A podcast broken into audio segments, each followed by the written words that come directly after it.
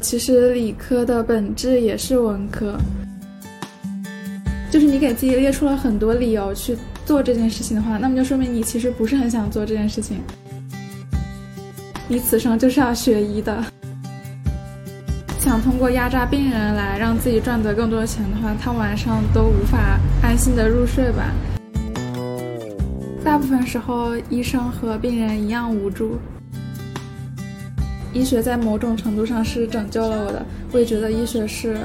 可以说是我二十多年的人生中做出的最幸运的一个选择。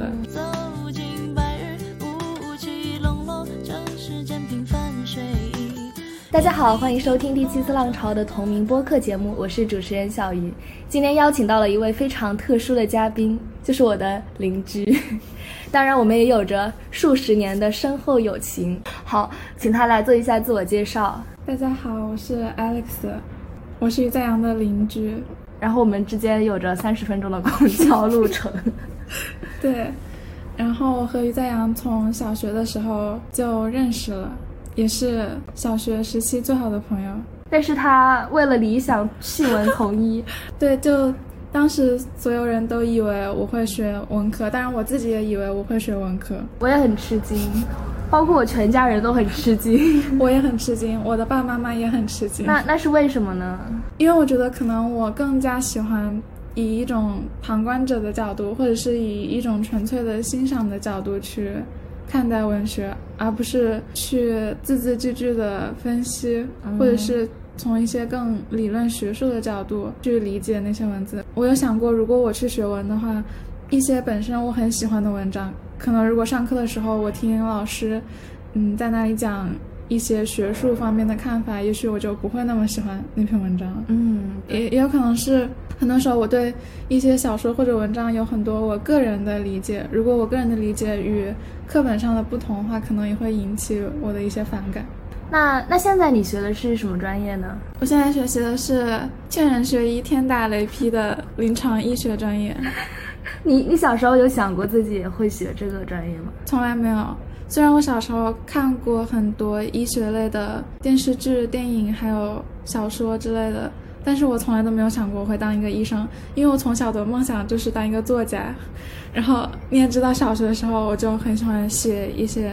小说。对。然后后来开始喜欢磕 CP 以后，就会写很多同人文嘛。但我一直都在写文章，其实到现在也一直在写文章。但可能就是因为高中的时候觉得自己的这种对文学的模式不太适合去进行专业的学习，所以就没有选择文科，就选择了理科。哦，那你觉得就是学了理科之后，对你的文学的思路啊，还有对它的理解有什么帮助作用，或者是其他的作用？我现在觉得，其实理科的本质也是文科。我感觉数学还有物理，他们。也是哲学的一种类型吧，只不过是他们是在用一些数字符号还有物理公式在进行诠释，文学就是用文字来对事物进行诠释，但他们的终点是一样的。我高中的时候最喜欢的科目就是物理，因为我觉得物理非常的浪漫，而且非常的美，就是它蕴藏了那种人类的好奇心，还有有一种人类的明知。那句话怎么说来着？明知山有虎，明知山有虎，偏向虎山行，知其不可为而为之的那种勇气的感觉吧。天呐！我当时学物理完全没有觉得，你知道为什么学文科吗？我当时也一直坚定的以为自己要学理科的，因为我的物理最后一次物理考试考了十二分。这个十二分还是我把所有美妙的公式全部写在了后面的应用题里。每一个题都写满了公式，那个老师给了我十二分。一开始的时候，我的物理成绩也非常差，但是我就是那种我不会因为我在某个科目比较好就去喜欢它，或者我在某个科目比较差就不喜欢它。因为我从小到大我的英语都比较好，但是我一直都很讨厌英语这门学科。我平常也不会怎么花花时间在英语上。虽然我的物理一开始很差，但是我就几乎是把所有的学理综的时间都用来学物理。我高一高二的时候物理也挺差的，但是后来考理综了之后，就可能大家都把时间花在了生物化学上，但只有我一个人还在死磕物理吧。后来我的物理就还挺好的，但这就导致了我的化学和生物都是学校的倒数。哦，那我觉得这样还挺好的。但是我就是对任何学科都没有偏见的讨厌，我很讨厌学习，然后讨厌一切这种排名。我当时高三后面都没有来上课，嗯，对，就是就是我很很不想来学校。我高中的时候也，嗯，其实没有很认真的学习，我觉得应该是已经丧失了一种学习的能力。比起高考还有排名这些，当时可能更多的是被困在一种自己的那种哲学迷思之中，就有一种嗯存在主义危机的感觉吧。当时可能更多的是在思考那种老话题，比如人生的意义是什么呀？为什么要？活在这里之类的，我记得你你小时候 小学的时候也在思考这些问题。对，但是我觉得初中的时候就是有几年缓解了一些，但到高中的时候这种情绪就再一次袭来，可能是由于当时的学习压力的确比较大。第二个就是。嗯，可能高中时候也没有交到很多很亲近的朋友，所以很多话题都不能交流，就只能一个人不断的思考，然后就会陷入那种黑洞深渊之中。突然觉得是我的问题，我没有陪伴你啊，你抛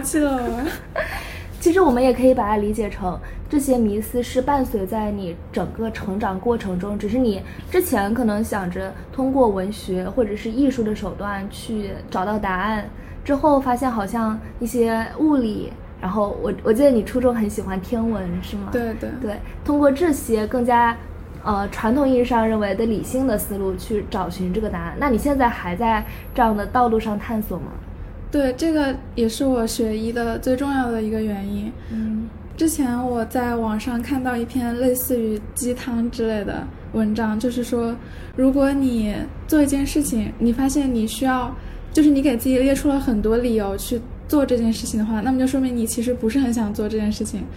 当时看到这个时候，我陷入了沉思，因为我觉得我学临床医学就有无数个理由，就可能我也说不上最重要的理由是什么，是有很多很多不同的因素促成了我最终选择了这个专业。再结合我看到那篇鸡汤，他就是说你可能本身并不想做这件事情。我有时候就会在想，嗯，是我自己选择了临床医学这个专业，还是？我的天命，冥冥之中有一个声音在告诉我说，你此生就是要学医的，所以我就给自己寻找了很多的理由来说服我自己，让我去学医。那学学医之后，你有没有感觉之后的生活和你想象中的生活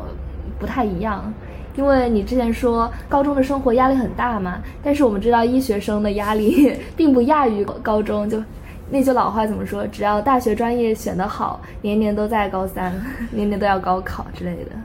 对，实际上我在大学的学习时间肯定是比我高三的学习时间要多很多的，因为毕竟当时沉溺于哲学中无法自拔。大学之后，因为的确也是抱着一种目的性吧，渴望在医学中找到一些哲学的答案，或者说人生的答案，就会花很多时间在医学上。嗯，同时，其实医学本身的确也挺有趣的，有很多知识都很吸引我，比如说某些疾病的机制，还有一些嗯治疗的方法，或者是人的解剖知识这种，本身我就还挺感兴趣的，所以有一定的兴趣基础，再加上我觉得学医的时候可以让你暂时的去忘记一些你的人生中的问题，然后沉浸在医学之中，就会减少一些痛苦，嗯。说回我为什么学医这个话题，就除了让我自己想要解决我的这个哲学问题，嗯，还有就是高三的时候看了一些医学的电视剧，还有纪录片，当时给我可以说是改变了我人生的两部影视剧，嗯，其中之一是《人间世》，它是一部医疗纪录片，然后当时给我印象很深刻的是，嗯，里面有一个医生是上海瑞金医院的。叫车在前医生，我是一个很奇怪的人，就是看了这部纪录片之后，给我留下最深刻印象的，并不是医生是怎么救死扶伤的，或者说病人是怎么感激那些医生的，而是当时的纪录片里插播了一个日经院的监控的一个画面，是有一个病人可能是因为治疗效果并不满意，所以他想去报复那个车载前医生，然后他就去掐了车载前医生的脖子。就这个片段其实是这个纪录片给我留下的最深刻印象的一个片段。但是当时看完这个片段，我的想法并不是医生太可怕了，我不要当医生，而是我在想是什么样的一种推动力可以让一个人。在忍受着这种甚至是会被别人掐脖子的这种危险的工作，或者说很多时候你很努力的在为病人去争取一些东西，但病人却不理解你，但是你还愿意去坚持这个工作，我觉得肯定是因为他从中寻找到了一种巨大的慰藉，所以我也想去了解一下这个是什么，说不定他能够解决我的问题。这个是我第一次产生医学或许可以是我的答案的想法。然后第二个就是。当时高三的时候出的《良医》这部剧，嗯，我也看了那个。对，其实海默本来就是大家很熟悉的演员嘛，从小就看他的电影长大的，所以出这部剧的时候，最开始可能也并没有想过是为了医疗剧才去看的，只是说想看一下他演的剧罢了。嗯，但是后来的时候，的确很被这部剧吸引，因为男主角他的人设是一个。应该是高功能自闭症吧。嗯嗯，然后这部剧讲的是，我记得第一集的时候还是第二集的时候，男主就说，虽然他自己有一些疾病，但是他希望也希望能够去帮助病人，所以希望那个院长可以给他一个机会，让他留在那个医院里面。所以说这部剧可能想表达的是男主的一个救死扶伤的那种高尚的精神吧。不过。当时我作为一个观众去看的时候，我看到的就不仅仅是男主对病人的一种照顾，更多的是我想到男主作为一个自闭症患者，如果他没有当医生的话，他会是怎么样的一个状况？可能在社会之中就是被别人歧视、被别人欺负。但是通过学医，他找到了自己的一个人生的方向，学医也给了他人生的意义。我觉得医学应该也是在救赎他，让他可以。嗯，不用去面对那么多的繁琐的社交，然后找到自己的属于自己的一片港湾，属于自己的一个房间那种感觉。嗯，所以我也想去尝试一下。嗯，其实呃，无论是自闭症患者还是医学，我觉得都是非常纯洁的一种事物。对，然后能够在彼此之中寻找到一种很平和的感觉。像你说，你之前也说，呃，在学习。之中可以感受到内心的平静，对所谓的那种心流的状态，我我非常喜欢这种状态，感觉就是人生最大的乐趣，就是进入那种只有你一个人，或者是你一个人和学术之间的一个单纯的交流。你刚刚说，就是你觉得。医学是一个很纯粹的这种，高中的时候我也是这么想的，但是你真正的进入到这个领域之后，你就会发现所有的东西都是一样的。你知道我是一个很讨厌人类的人，嗯，然后反正我是觉得只要有人类的地方就没有什么纯粹的东西，因为人太复杂了，而且。可能是我比较悲观吧，我觉得人只要能够向恶的那一方面发展，人就一定会向恶的那一方面发展。人们不会在善与恶之中去选择善的一面，或者说选择爱，或者选择帮助他人。我在学医的过程中也会经常有这种感觉，无论是单纯的从嗯医学生的角度，还是在医院里观察到的那些医生，还是从一个做学术的角度来说。嗯，前面的我感觉我不太方便说很多，我就说一下学术这方面。我自己也在写论文嘛，然后我身边也有一些朋友，他们也会做科研、写论文之类的。我本人，当我最开始做科研的时候，我真的是抱着一种很强烈的热情，就是我觉得我要为医学事业做出一点贡献，我希望能够通过我的努力，还有通过我的一些思想去。改变当今一些无法解决的问题啊，或者是去推进科学的脚步更进一步吧。但是，当你进入实验室，或者是当你去网上看了一些论文之后，你会发现，可能这个世界上百分之八十的写论文的人都并不是这么想的。他们可能只是为了水学分，为了保研，或者是为了评职称。大部分的论文，你从他们里面根本看不出有任何的创新点，或者是这个人他做这个实验到底有什么意义。我感觉他们只是为了发表而去发表。论文对他们来说可能也与科学本身没有什么关系，只是他们升官发财的一个附属品吧。好像所有的论文都是这样的。对，我们我们现在都说现现在写论文就是做一个学术的拼贴。对，但是我觉得人的思想可能也会经历很多不同的转变。就我刚刚说的这种想法，是我从一个纯粹的热爱科学、要为科学奉献这么一个初出茅庐的大学生，进就是突然的一下，好像就被猛然一锤。锤死了，就告诉你根本就没有人像你这样想，大家都只是在，嗯，完成自己的任务罢了，完成自己的工作罢了。但是，当后来的时候，你又慢慢的会发现，还是有一些人会在这种比较黑暗的环境之中去选择自己原本的初心，或者是他们真正的是在很认真的去想搞科研。有一件事情让我很感动，就也印象很深刻的是，大二的时候。我的导师就让我去写综述试一试嘛，然后当时我就跟我的导师，因为那个时候也处于一个我刚刚经历了这种一种打击，就是我觉得好像大家都不想搞学术，那么我在这里我选择医学到底是为什么呢？因为刚刚也说过，我是想给自己找一个答案。那么我也希望，就是我身边的人也会纯粹一点，或者是大家是真正的热情的在对待这个专业和学术的。但是你会发现，你身边的人可能其实并没有这样的想法，或者是即使是以前你认为的一些学术界的大牛，他们可能也并不是抱着很纯粹的心态在做学术。然后我就，我导师就说让我尝试着去学综述的时候，我就跟我导师说有什么意义呢？而且就我只是一个本科生，谁又会想看一个本科生写的综述呢？当然当时可能是有有一些赌气的在说这句话嘛。说完了之后我就忘记了，反正说出来挺爽的，我很开心，就结束了。但是就前段时间，嗯，现在我大三了嘛，然后前段时间和导师一起出去吃饭的时候，我导师他。就提起了这件事情，然后他说，当时我的这句话也让他思考了很多。但其实，如果我的导师不提起这件事情，我早就已经忘记我还说过这种话了。我发现我导师竟然记得我当时有点赌气的意思说的这句话的时候，我就突然觉得很感动，因为我发现你的这些想法是有人在意的，或者说我的导师他可能曾经也有过类似的这种疑问和想法，所以他才会对我的这句话这么在意。所以，我现在逐渐的觉得，医学它并不是，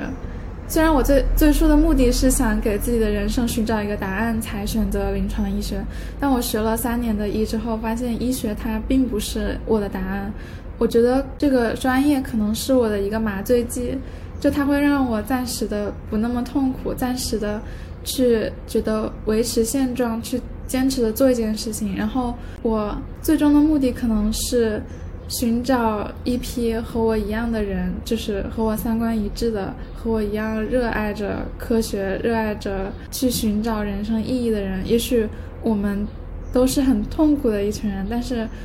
有一种围在一起取暖的那种感觉吧，就会让我很欣慰。嗯，是，就是寻找一些共鸣的声音，或者是好像有别人和你一起，自己就不是那么的孤独。对，我觉得痛苦，关于尤其是哲学方面的痛苦，就是关于人生意义的探寻。你自己真正被困在其中，只是一部分，更多的痛苦可能是来源于一种孤独，就是你觉得这个世界抛弃了你，你觉得你跟身边的人去说，别人可能会觉得你为什么要想这么多。嗯，你为什么要想这这些无意义的事情？我从来就没有想过，我每天都过得很开心啊。可能反而是这些话会让你进入一种更深层次的痛苦的感觉。但是如果一个人跟你说我理解你的痛苦，我也我也在思考这些问题，这个时候你原本的那些问题可能一下子就没有那么大的压力了。我们知道，现在就像你刚刚说的，两部剧其实展现了很多医患关系和医患之间的矛盾。嗯，我好像都有看过一些，我看很多都是处于一种两难的境地。对你，因为你没有办法站在某一方说他是绝对正确，另一个是绝对错误的。一旦涉及到生命或者是一些肢体上的痛苦和生命之间这样的抉择的问题，所有人都会很难以选择。对，是这样。我觉得，从一个患者的角度来说，患者可能会觉得医生就是想赚钱嘛，嗯，所以说，你可能会觉得我去医院，凭什么我只是这么一个小的病，医生要给我开一堆检查，让我去吃那么多国外进口的几千块钱甚至几万块钱的药，有必要吗？你就觉得医生太坑了，现在的医生都是杀人的，就这种感觉。但是从一个医生的角度来说，我觉得大部分的医生是不会抱着我要去压榨你的钱的想法在看病的，毕竟。人是有良心的，就我觉得，一个人如果真的想通过压榨病人来让自己赚得更多的钱的话，他晚上都无法安心的入睡吧。作为一个医生，肯定是有那种一个绳索，就像一个道德的准则一样拴在你心上，会每天都在拷问你，你今天有没有履行你的医学誓言，有没有真正的在为病人着想。嗯，再说回为什么有的时候病人会觉得医生可能是在骗自己，或者是在压榨自己的钱，是因为当我学医之后，我会发现现在的医学领域没有大家想象中的那么发达。其实大部分的疾病、大部分的症状都没有能够有很有效的治疗手段，或者是嗯特异的药物去。一劳永逸的解决，所以很多时候医生他们也只是根据我们现有的知识在对病人，你有什么病，你有什么症状，然后我只能说根据你现在的症状给你开药，或者是。嗯，让你去做进一步的检查，其实真的没有办法去一下子就给你下诊断，说你一定是什么病，或者说你还能活几年，你这个病好了就不会再复发了。这种比较确定性的语言根本没有办法被很轻易的说出来，所以医生。我觉得医生想让病人去做进一步的检查，或者是说一些在病人听起来很不负责任、很模棱两可的话，只是因为医生自己的确也没有办法确定是什么情况，医生也只是为了更深入的去了解病人的情况，所以才会做出那些选择。嗯，是的，现在人类科学我们以为已经进步了很多，但实际上和对于很多人体上的这些问题还是知之甚少的。对，大部分时候医生和病人一样无助。如果进展顺利的话，你未来成为了一名医生，那 面临这些问题，就比如说今天看一个病人，但是他并不满意你的诊断，然后他来拿刀砍你，你会不会突然对这个职业和整个 这个体系充满了失望？对人类又又一次充满了失望？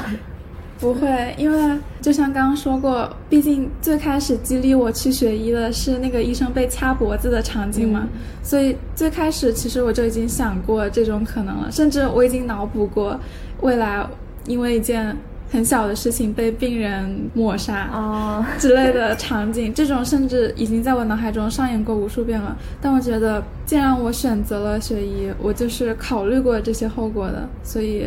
当然，还有一部分原因可能是我更多的是为了自己的爱好和兴趣去学医，我也没有那么高尚的去想着我是为了治病救人，所以自然病人对我是否是真心的感激，还是会责骂我，对我来说可能并没有那么重要。我只是在完成我自己的使命，让我自己内心得到安定，我就。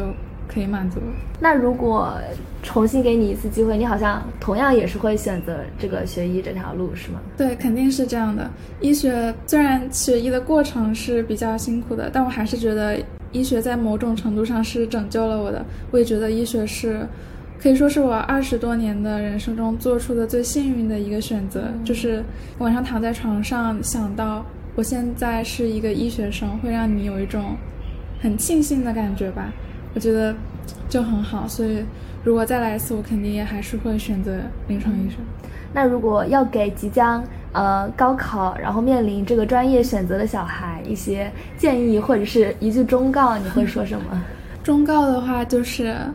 虽然有一句话是劝人学医天打雷劈，但我觉得这句话应该是建立在一个人本身并不想学医，或者是有点讨厌学医，再者就是对。一些比较血腥的画面，比如说人体解剖之类的，比较害怕，觉得可能无法接受那些手术的场景的话，这时候你的家里人或者是你的朋友，出于觉得医生社会地位比较高，或者是收入比较稳定等等这方面的原因去劝你学医，那你就坚定的拒绝他们，告诉他们你不想学医。但如果你本身对医学知识很感兴趣，或者是嗯，你真的有那种很想救病、治病救人的想法的话，那么我也会建议你去坚定的学医，因为如果你真的喜欢学医的话，医学也会给你很多的快乐。嗯嗯，那节目的最后有什么关于医生或者是医学生的影视作品可以推荐给我们的听众？对我自己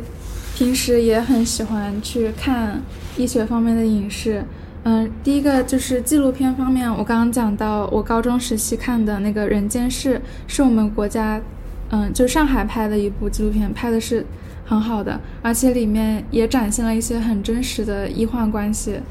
的一些不太好的一面。我觉得也可以让就是可能还处于高中生的状态的一些学生，可以更了解真实的医生的职业是怎么样的。嗯，再就是有一个纪录片叫《我的白大褂》。我觉得这部纪录片非常适合医学生去看，因为这部纪录片它讲的并不是医生的职业环境，而是医呃而是规培生他们每天都在做什么。规培生医生的规培生就相当于是实习生，对实习生那种概念，他们并不是真正的医生。但其实对于一个医学生来说，你可能。在你成为一个安稳的医生之前，大部分的时间你都处于这这么一个两难的状态，就是你其实，在做的已经是医生的那些事情了，但是病人他们没有真正的把你看作一个医生，他们觉得你只是一个学生，或者是觉得你是一个实习生，觉得你什么都不懂，所以病人会对你的态度，很明显的没有对真正的医生的态度那么好，那么。规培生是如何处理这种自己的学业上的辛苦、工作上的辛苦，还有病人的不理解，甚至还有来自你的上级医生的一些指责、批评，怎么平衡这种很长时间的一种可以说是比较苦难的一种状态吧？我觉得看这部剧可以让医学生们得到一些共鸣。再就是比较有名的，也是上海拍的纪录片，叫《急诊室故事》，这个。更多的，我觉得就是没有学医的也可以很轻易的看进去，因为它就是节选了一些很精彩的、很激动的，也有很悲伤的一些在医院发生的故事，让大家去看，就像一部电影或者是一本小说那样，就茶余饭后都可以看。当然，有些场景可能不太适合下饭。还有一部剧也叫《急诊室的故事》，但是是国外，是加拿大拍的一部。很有意思的是，我当时看这部。纪录片的时候，我感觉我们国家的医生实在是太厉害了，可能没有对比就没有伤害吧。是是怎么呢？就看加拿大的一些急诊医生的时候，我会感觉他们似乎看起来没有那么专业。哦，但 可能也是因为他们是公费医疗的原因，所以他们培养医生的整个流程都和我们不太一样，而且他们的病人也不需要花费高昂的挂号费还有医药费去进行治疗，所以他们的医生。有时候就算没有做出让病人特别满意的诊断或者是治疗，病人也并不会去指责他们，或者是有医闹的这种情况。给我的感觉是，他们的医生好像有一点懒散，或者是没有像我们的医生那么的认真负责。嗯，如果想了解一下国外的医疗情况的同学，也可以去看一下这部纪录片。再就是最近最近新出的一部英剧，叫《疼痛难免》。哦，我知道了。嗯，这部剧其实是根据一本小说改编的，叫《七夜医生日志》。这部小说我在高中的时候就看过。这部小说其实挺好笑的，就里面有很多那种英式冷幽默的桥段。当然，它主要描写的是一个妇产科男医生，他在就业的那些年遇到的一些事情。最后，这个作者他自己是辞职了的，毕竟书名就叫《七夜医生日志》嘛。因为书的后半部分几乎都是在讲作者对英国当时的一些医疗环境的不满，就即使是一个当了很多年的，甚至已经做到了一个比较高的位置的医生，他也会因为看到了一些行业的黑暗面，嗯，然后不能理解，最后到不能接受，就离开了这个行业。但是那本小说给我的印象，大体上来说还是有很多很搞笑的段子的。然后这部剧出来的时候，我以为它会和小说一样，是一个以喜剧为中心、以悲剧为内核的这么一个医疗剧，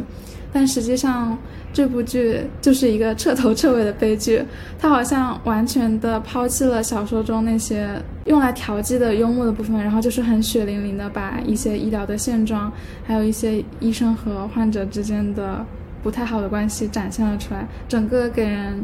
就是一种很黑暗、有一点压抑的那种基调。我觉得很适合大家都去看一下，理解一下医生的 一些难处。嗯，再就是比较轻松一点的剧，我最近我很少看韩国的影视剧，但我最近在看一个韩剧，就是叫《浪漫医生金师傅》，我觉得还挺好看的，因为。主要是女主很漂亮，女主叫李圣经，然后最近很喜欢她。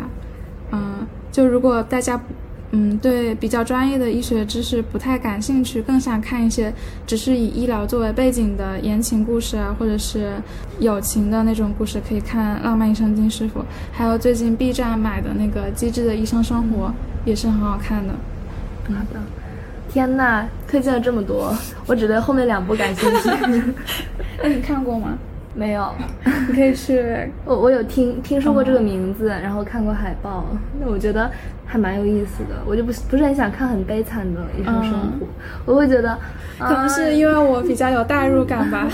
我不，我就我就不太想让你经历一些不太好的事情，会让我觉得很悲痛。好的，那今天的节目到这里就结束了。非常感谢 Alex，非常感谢 Alex 给我们带来的非常嗯有深度和非常全面的一些他对于医生生活的医学生生活的一些观察吧。嗯，那我们就暂时就到这里停止，然后我们下一期节目再见吧，拜拜。